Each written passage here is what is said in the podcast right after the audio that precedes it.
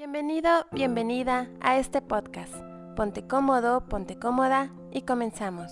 El matrimonio, ¿qué es? Yo sé que muchas personas llegaron o llegamos al matrimonio sin estar muy consciente de la tremenda responsabilidad que esto implica. Muchas veces llegamos al matrimonio porque es el paso que sigue, pero no porque sabemos la trascendencia del acto de unir la vida a dos seres humanos, todo lo que implica, qué, qué pasa con las familias, qué ocurre, hay quienes todavía se encuentran apegados a la familia y en realidad no están libres para contraer matrimonio. Ustedes saben que estudié también derecho.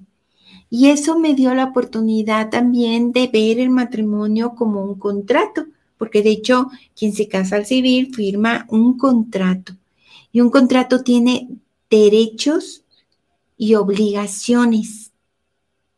Y ese contrato pues debe de, firmarse de manera objetiva, no nada más emotiva. El contrato no habla de amor, el, el contrato habla de derechos y de obligaciones. Y vaya que ha ido cambiando con el tiempo, aun cuando legalmente en México todavía no se han hecho reformas a lo que se lee en el momento del acto civil. Ya muchos oficiales de registro civil no lo leen así, porque está como muy fuera de contexto. Pero en cuanto a las leyes del Código Civil, sí están claros los derechos y obligaciones y lo que ustedes están firmando cuando se casan al civil es meramente un contrato. Pero yo estoy hablando de un matrimonio desde la parte emocional. Y fíjense bien el título, cómo casarte con la pareja que deseas. Porque si tú estás con una pareja, pero te lo has pasado criticándolo, renegando, viéndole todos los defectos que todo el mundo tenemos, pero tú nada más le ves los defectos, pues entonces no estás con la persona que deseas. Y mi pregunta aquí sería, ¿por qué entonces sigues ahí? ¿Por miedo? ¿Porque prefieres estar con alguien aunque no lo ames con tal de no sentir que estás sola? No sé, no sé, no sé, quiero, quiero pensar que algo hay detrás de esa elección de pareja. ¿Cómo casarte con la pareja que deseas? Casarte, unir tu vida con alguien. ¿Por cuánto tiempo? ¿Te has casado con la persona que deseas? ¿O te has casado porque no había de otra? ¿Te sentías presionada? ¿O preferías tener una pareja con la cual no te sientes plena, pero es mejor estar con una pareja porque sola no te gusta? La sociedad te ha presionado. Aquí la pregunta es, ¿te gustaría casarte? Ahora la pregunta es también, pero con la pareja que tú deseas. Y si estás casada, te diría, ¿estás casada con la persona que deseas? Hoy veremos una especie de manual, un manual que nos va a ayudar a enamorar, pero a enamorarnos de la persona de nuestros sueños.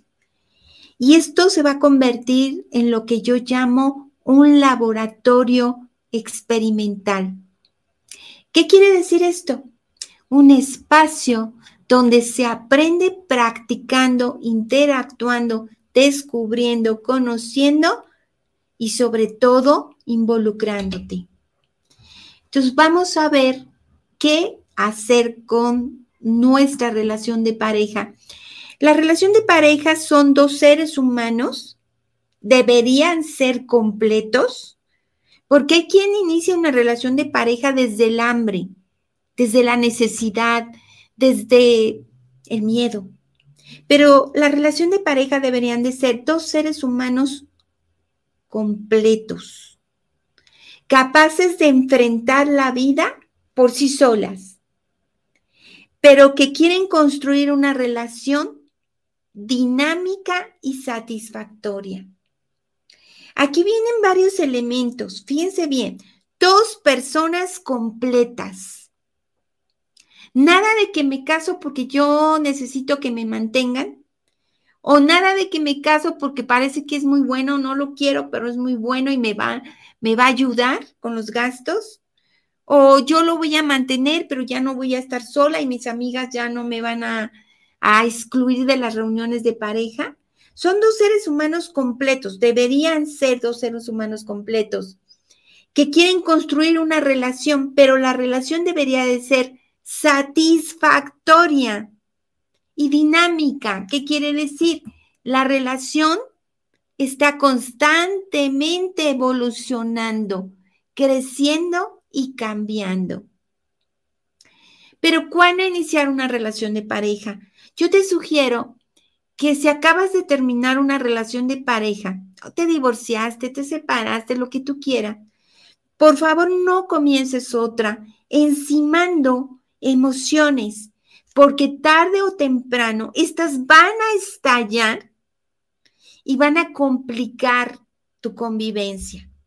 Si tú terminaste recientemente o piensas terminar, es importante que te des un tiempo a solas. Y para ello quiero compartir contigo una serie de preguntas que serían vitales vitales para poder eh, dar el paso a lo que sigue. La primera pregunta es, ¿me siento recuperada de mi relación anterior? Porque seamos sinceras, muchachos. ¿Qué es eso de andar empezando una relación cuando aún no he terminado la anterior, cuando aún me sigo comunicando, cuando aún me sigo sintiendo involucrada? Entonces, me siento recuperada es como después de un accidente. Tienes que dejar que las cicatrices cierren. Dos, reconozco lo que he logrado por mí sola. Reconozco lo que logró mi pareja conmigo. ¿Me falta algo por acomodar? ¿Quiero resolver problemas personales en mi relación de pareja? ¿Hace cuánto tiempo terminaste y cuánto duró la relación? ¿Te sientes aún culpable o enojada? ¿Crees en el amor? ¿Qué piensas de la frase un clavo saca otro clavo? Todo eso lo tenemos que tener ahí, latente. ¿Saben? Para mí ha sido fundamental aprender a hacerme preguntas, porque cuando nos hacemos preguntas nos autoconocemos. Y sé muy honesta, ¿cuántas veces has iniciado una relación sin haber cerrado completamente la anterior? Sin haber hecho ese cierre de ciclo tan importante que me permite liberar una energía del pasado para abrir mi mente a lo que viene. Y aquí viene una pregunta que sí o sí, estés casada, divorciada, separada, soltera, nunca te hayas casado, no importa, debes responder. ¿Te has relacionado con tus parejas desde la niña interior herida? ¿Te has relacionado como una hija crónica? Y ahorita te lo voy a explicar. ¿Hay nudos simbióticos familiares? Tres preguntas que no me importa si estás casada, viuda, divorciada, lo que quieras, debes responder. Primera, ¿te relacionaste con tu pareja desde la niña herida? Sí, esa niña interior que a lo mejor estaba hambrienta de cariño. Yo lo reconozco, cuando me casé, yo tenía 23 años. Y cuando me casé, yo no tenía, salí de un, ya había terminado mi carrera, pero salí de una familia en la que no te daban permiso tener novio. O sea, yo no conocí a mi novio Duré dos años con él, pero en dos años yo creo que lo vi 12 mm, veces, exagero, una por mes. No había permisos para salir y estaba estudiando, estaba trabajando, todo el tiempo estudiaba y trabajaba, no tenía tiempo. Y él también, igual, venía de una familia también muy controlada, él también muy joven, y la verdad es que no te, no te da tiempo de tomar conciencia estas preguntas. Claro que vea una niña interior herida, porque cuando a una persona no se le da la libertad de explorar, de conocer y la confianza, pues es alguien muy vulnerable. Pero bueno, en ese momento eso es lo que me tocó. Ya después hice con mi vida muchos cambios. Pero revisa, si tú iniciaste en una relación de pareja desde la niña herida, es importante que lo reconozcas porque muchos de los problemas que hemos vivido en pareja tienen que ver con esa nena herida. ¿Eres una hija crónica? Y esta pregunta se refiere a esas mujeres, y me refiero a mujeres porque 99.99 de este canal son mujeres, pero los hombres bienvenidos. Pero eres una hija crónica, son esas mujeres, esas chicas que eh, están apegadas a su familia de origen, llámese papá, mamá o tutores, y a pesar de que entran al matrimonio, no sueltan a sus padres. La Biblia dice, abandonarás a tu padre y madre, pero muchas mujeres y muchos hombres, pero estoy dirigiéndome a ustedes, amigas, no sueltan a su familia de origen. Y entonces no estás presente. A eso se le llama, el término que con que se conoce son hijas crónicas. O puede ser que te hayas casado con un hijo crónico, que no dejó de ser hijo, no dejó de ser hija, aún dentro del matrimonio me relacioné desde mi niña herida,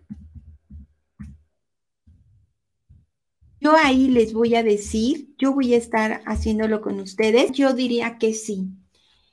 La siguiente está duro, ¿eh? Fui o he sido hija crónica, es decir, que te portas como hija todo el tiempo y no sueltas a tu familia de origen, ¿qué dirían? Esto es importante. También como mamás, como papás de hijos que están casándose, ya se casaron, es importante. Yo diría que sí. Yo tenía una gran necesidad por complacer a papá y a mamá. Lo reconozco. Y la tercera pregunta sería, nudos simbióticos quiere decir conflictivos familiares. Yo diría que sí. Mucho control, mucho machismo, mucho no dar la oportunidad a que los hijos opinen, muy en la parte del control en ese momento. Y bueno, hay que aprender. Entonces, nudos simbióticos familiares? Esas son las tres preguntas que, tenemos que responder. ¿Cómo llegas a una relación? Y la mayoría llegamos a una relación de manera inconsciente. Todo amor, fíjate, esa frase es muy importante. Es un amor con historia. Ahorita te cuento, ¿por qué no te me espantes? Así sea tu primer novio con el que te casaste, todo amor tiene una historia. Y esa historia tiene huella desde antes de tu nacimiento. Es más, desde antes de tu concepción. Vas a decir, ¿qué estás diciendo, Blanca? Pues sí. Tu historia personal viene desde tus ancestros. La forma en que te relacionas con la pareja viene desde los ancestros. Tenemos una huella emocional desde antes de nacer. Nuestros padres biológicos y nuestros cuidadores han sido los que han ido formando esa manera de percibir la relación. Por eso es que es importante que conozcas tu historia, tu historia familiar de relaciones para poder entender cuáles son las tendencias. Es decir, hablen tu pareja y tú, no importa los años que tengan juntos, y si no tienes pareja, en la próxima pareja hay que preguntar cómo es la historia de relaciones en su familia, porque eso tiene un peso muy fuerte. La vida en pareja, así sea eh, asertiva o destructiva o tóxica, no importa, quiero decirte que la vida de pareja te ayuda a madurar. Y de hecho, yo creo que es una premisa que tenemos que remarcar. Lo anotan conmigo. La vida en pareja me ayuda a madurar. Si no tienes pareja, no importa. Habrá otros recursos, pero es verdad que la pareja nos ayuda a madurar siempre y cuando seamos conscientes de lo que estamos aprendiendo. Quiere decir que si ya he tenido parejas o tengo pareja, eso me va a ayudar, puedo revisar qué he aprendido. Los padres sobreprotectores o los padres abusadores dificultan el camino de la autonomía de los hijos. Generalmente, un hombre o una mujer que todavía está arraigado a sus padres enfermamente, es decir, no se volvió adulto, viene de una familia en la que hay abuso o sobreprotección. Quiero tener pareja. No importa que estés casada, divorciada, separada, eh, nunca hayas tenido novio. La pregunta del día de hoy, en este momento, en esta hora, es, ¿quiero tener pareja? Dime sí o no. Quiero tener pareja. Y una vez que me contestes si quieres o no, las dos te va a servir este tema. Lo siguiente es, ¿con qué tipo de hombres me relaciono? ¿Qué tipo de parejas me relaciono? ¿Autónomas o dependientes? ¿O de las dos? Los novios o parejas que has tenido hasta ahora han sido autónomos o dependientes. Nada de que mita y mita. ¿Qué más? ¿A qué se inclinaba más? ¿Lista? ¿Qué papel juegan tus padres y su matrimonio o su relación de pareja en tu vida? Tremenda. Porque la primera experiencia del amor de pareja es la que tú tienes observando a tus maestros que son esas figuras que estuvieron cuidando de ti en la primera etapa de tu vida. Y la siguiente pregunta, en este momento de mi vida, ¿soy independiente de la vida de mis padres? ¿O sigues apegada a ellos? ¿O sigues siendo una niña herida, buscando ser querida por mamá y por papá y eso indica que no tiene ese grado de madurez, que no tenemos ese grado de madurez para entablar una relación de pareja. Porque si estamos en este proceso de vivir en pareja, quiero que pongas atención. Cuídate. Cuídate de personas que su vida gira en torno a su familia de origen.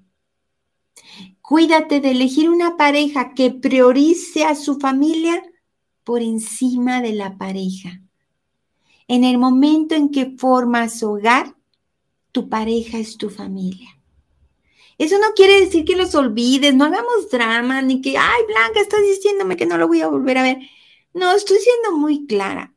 Estoy siendo muy clara y te estoy diciendo que tienes que ser independiente emocionalmente y priorizar a tu pareja y a tus hijos porque es tu responsabilidad y es tu familia. Y yo sé que les va a incomodar a muchos y a muchas, porque siguieron dependiendo de su familia, incluso mi divorcio, por eso fue. Había un apego muy fuerte del padre de mis hijos con su madre y probablemente también mucha intervención de mis padres en mi matrimonio, lo cual no fue nada bueno. Si ahora que somos adultas podemos ver eso, créanme que yo trato a mis, a mi nueras y a mi yerno con mucho respeto y con la prudente distancia, porque me dolió tener tan encima a el padre de mis hijos, a mi esposo, tener a nuestros padres tan encima al grado que se acabó la energía y no había una emancipación y no permitía que dos adultos convivieran como pareja. Si era demasiado la absorción eh, de mi suegra, que, que era un gran ser humano, pero que no soltaba a su hijo. Y no puedes hacer pareja con alguien que sigue siendo solo hijo.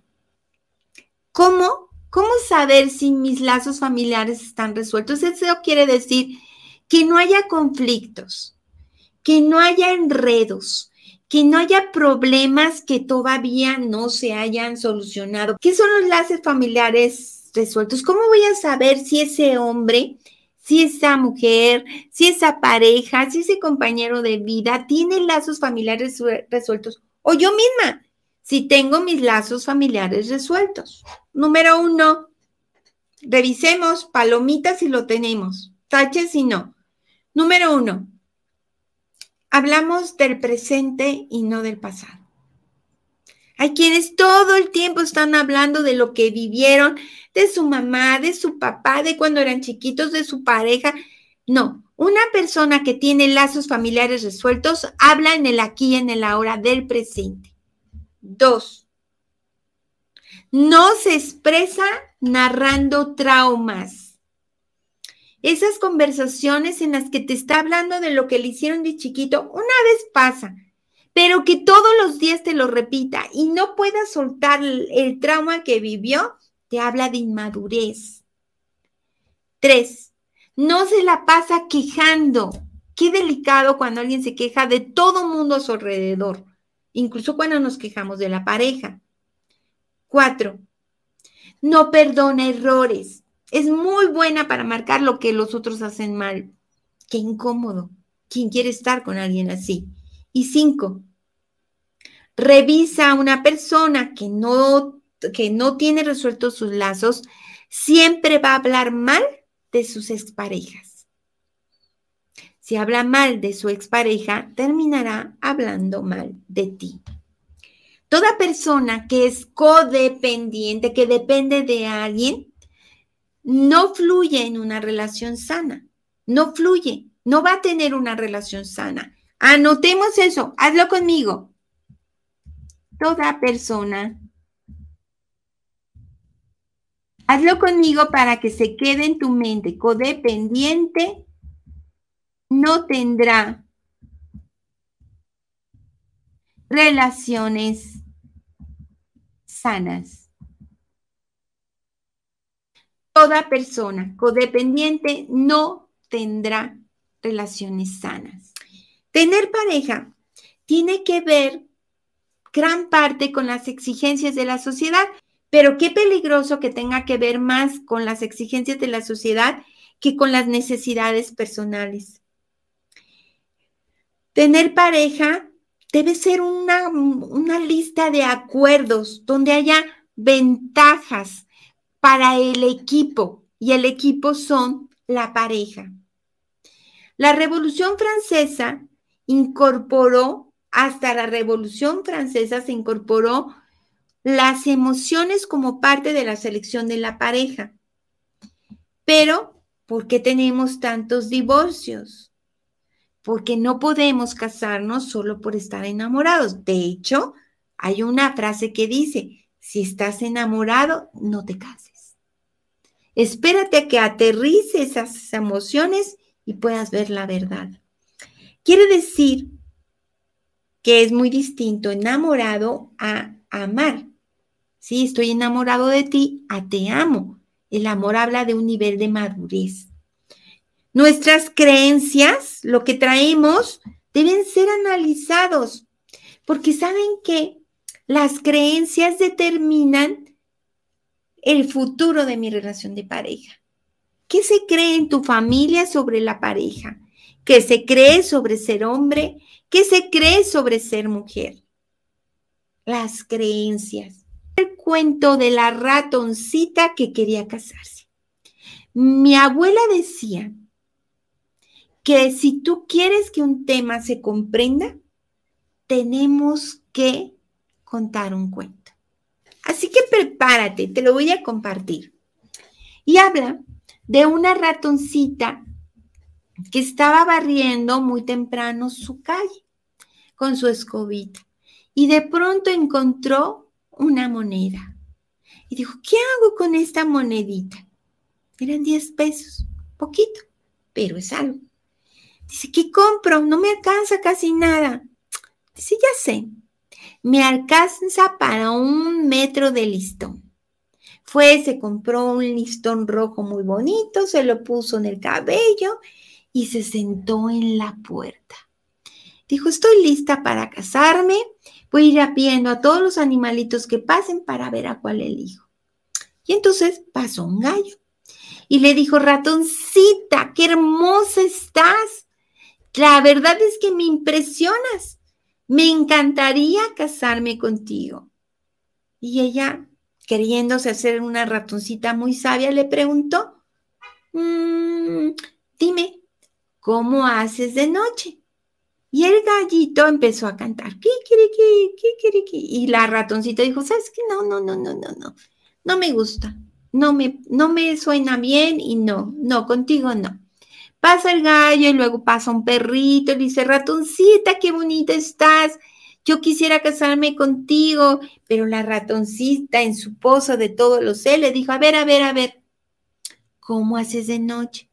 Y el perro empezó a ladrar, guau, guau, guau, guau. Entonces la ratoncita dijo, no, no, no, no, no, no, demasiado escándalo. No, no, no, no, no, no me caso contigo. Pasa un ratoncito. Ratoncita, qué bonita estás.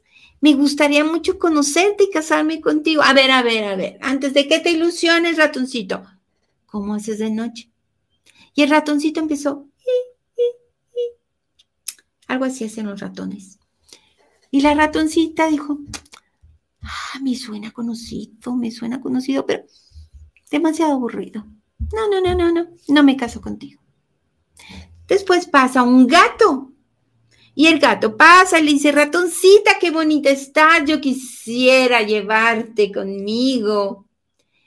Y la ratoncita, toda sabia, dice, a ver, ¿cómo haces de noche? Y le dice, miau. Qué bonito, qué bonito. Y esa noche, el gato se cenó a la ratoncita. Se acabó el cuento. La ratoncita no aplicó su sabiduría como debiera. Cuando llegó el ratoncito, que sería la verdadera pareja, porque son de la misma especie, pareja, parejo, le pareció aburrido. Sin embargo, el gato, que claramente tenía intenciones de devorarla, le pareció seductor. ¿Cómo eliges pareja? ¿Cómo esta ratoncita? ¿Te crees muy sabiona y a la mera hora terminas siendo parte del menú de un gato. ¿Cómo renuncio a partir de este momento a traicionarme a mí misma? Anoto la pregunta. ¿Cómo renuncio en este momento a traicionarme a mí misma.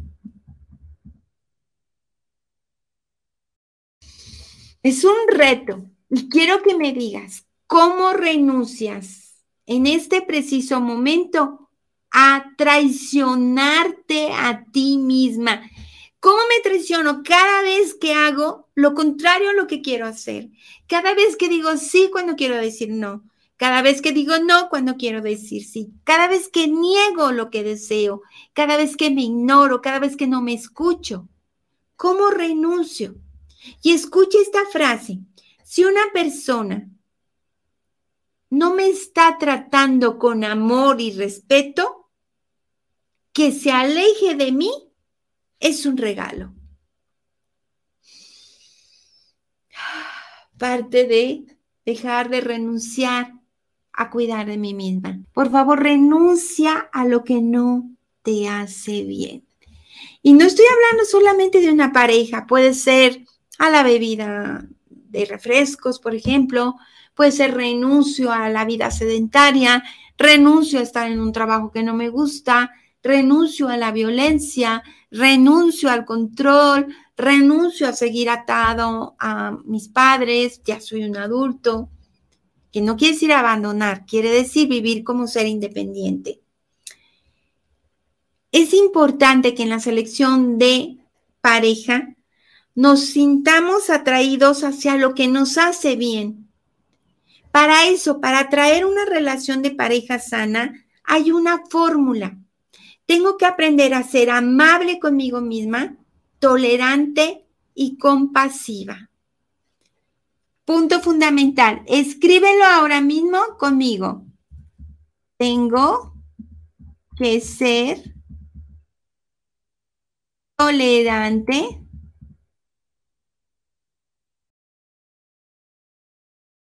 amable y compasiva conmigo misma.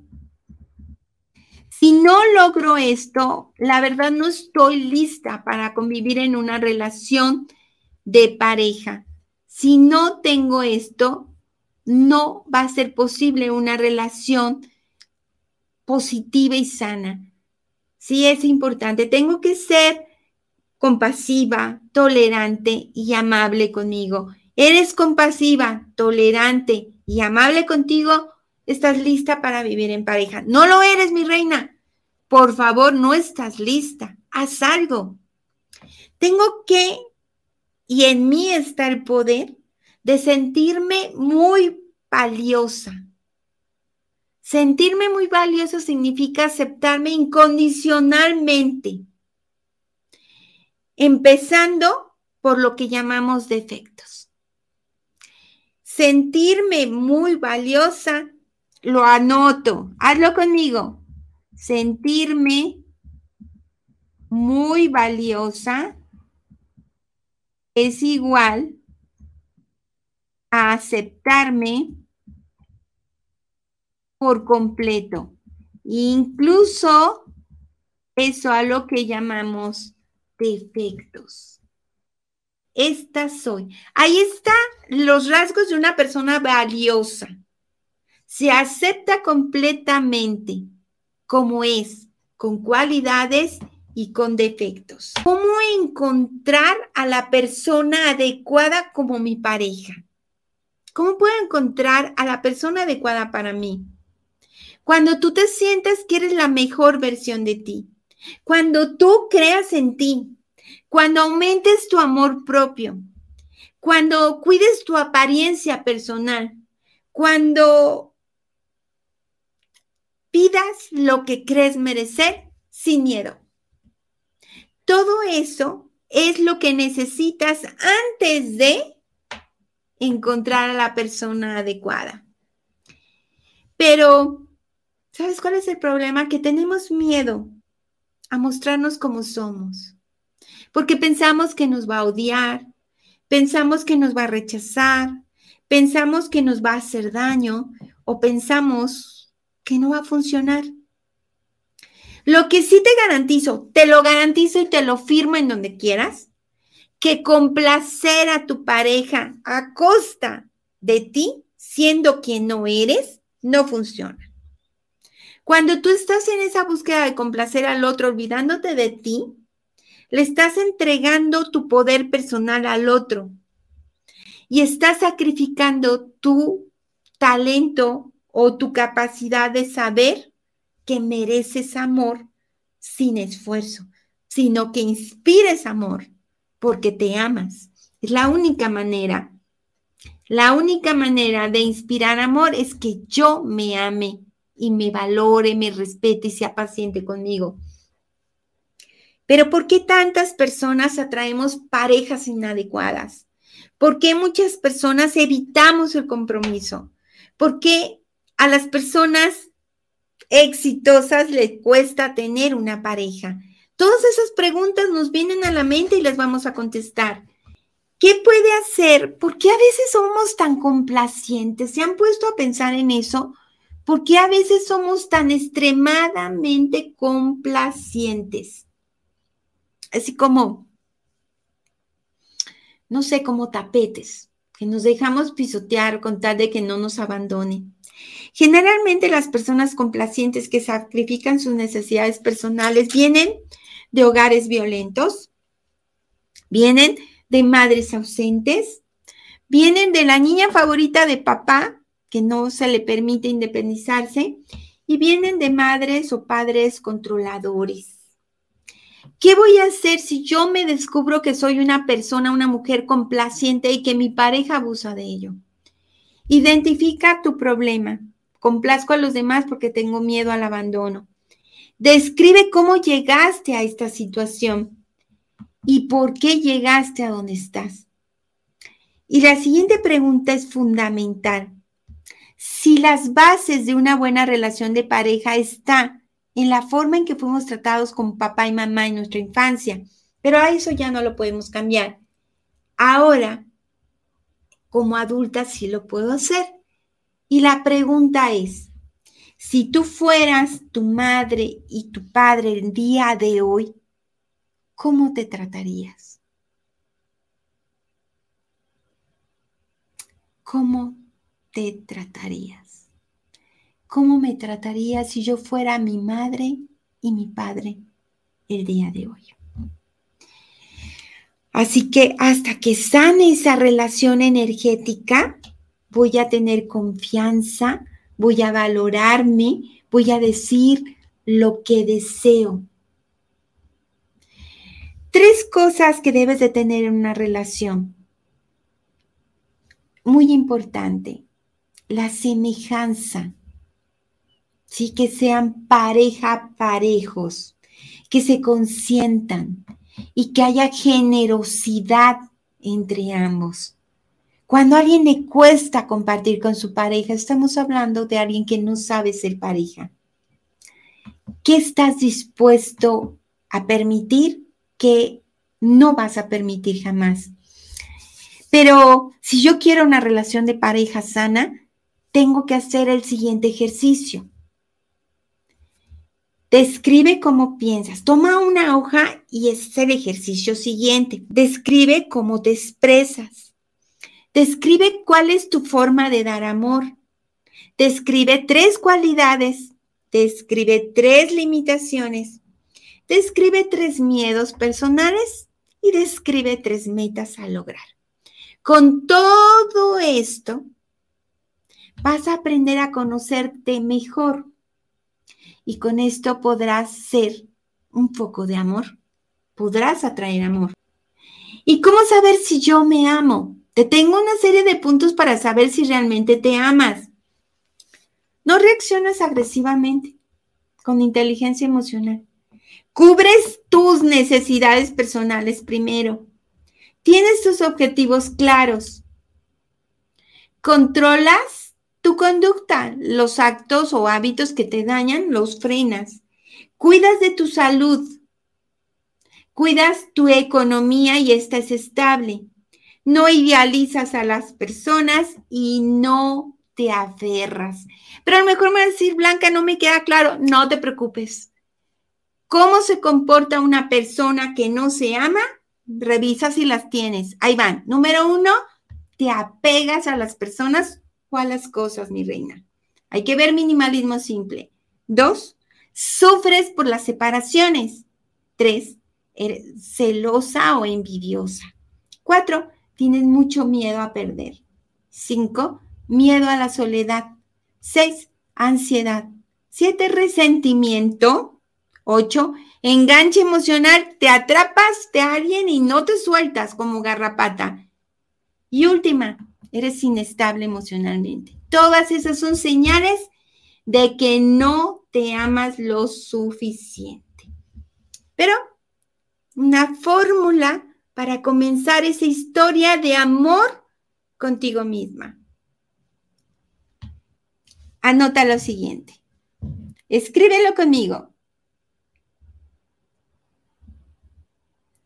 elijo ser yo misma antes de amar al otro. Si por ser yo misma te alejas de mí, lo respeto, porque yo elijo ser yo misma. Dejo de buscar complacer a costa de dejar de ser quien soy. Preguntas que hay que revisar en su árbol familiar. ¿Qué aprendí de mi familia de ser hombre o mujer? ¿Qué me decían en casa de qué son los hombres, qué son las mujeres?